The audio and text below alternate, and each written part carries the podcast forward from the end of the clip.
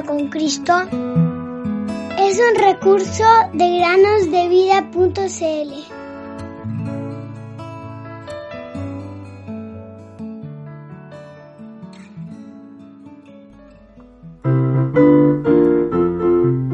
Porque el Señor su Dios combate por ustedes como les ha prometido. Josué 23:10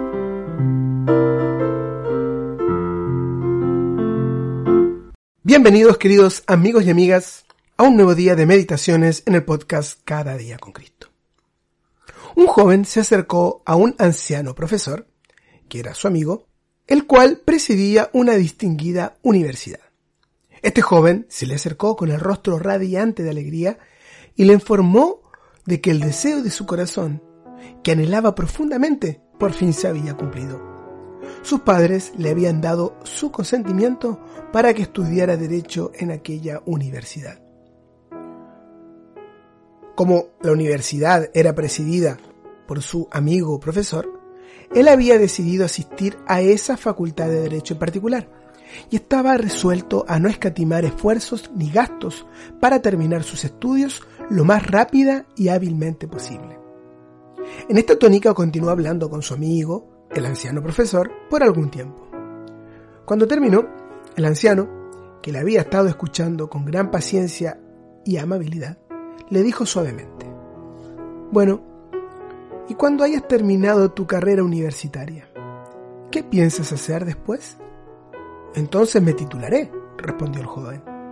¿Y entonces? preguntó su venerable amigo.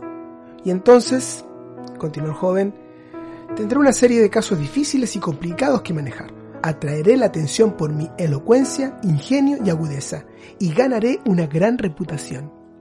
¿Y entonces? repitió el profesor. Y entonces, respondió el joven, no cabe duda de que me ascenderán a algún alto cargo en el gobierno y me haré rico. ¿Y entonces?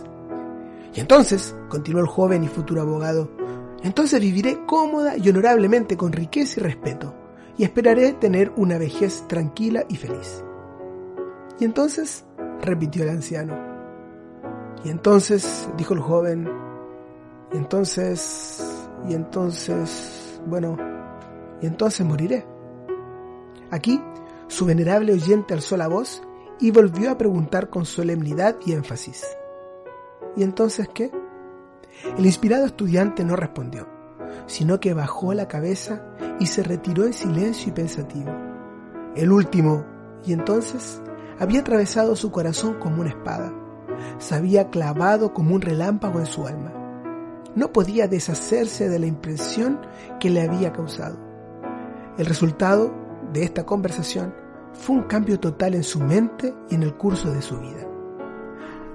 Abandonando el estudio de las leyes, recibió al Señor Jesús como su Señor y Salvador resolvió la cuestión de dónde pasaría su eternidad después de dejar esta vida y entró al servicio de su Señor y utilizó toda su vida no en las letras de este mundo, sino en el ministerio de la palabra de Dios.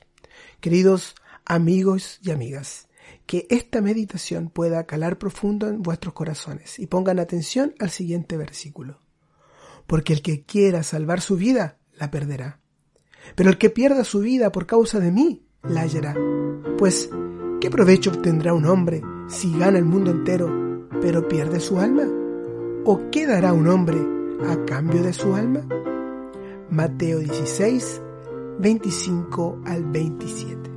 Puedo confiar en el Señor, Él conmigo está.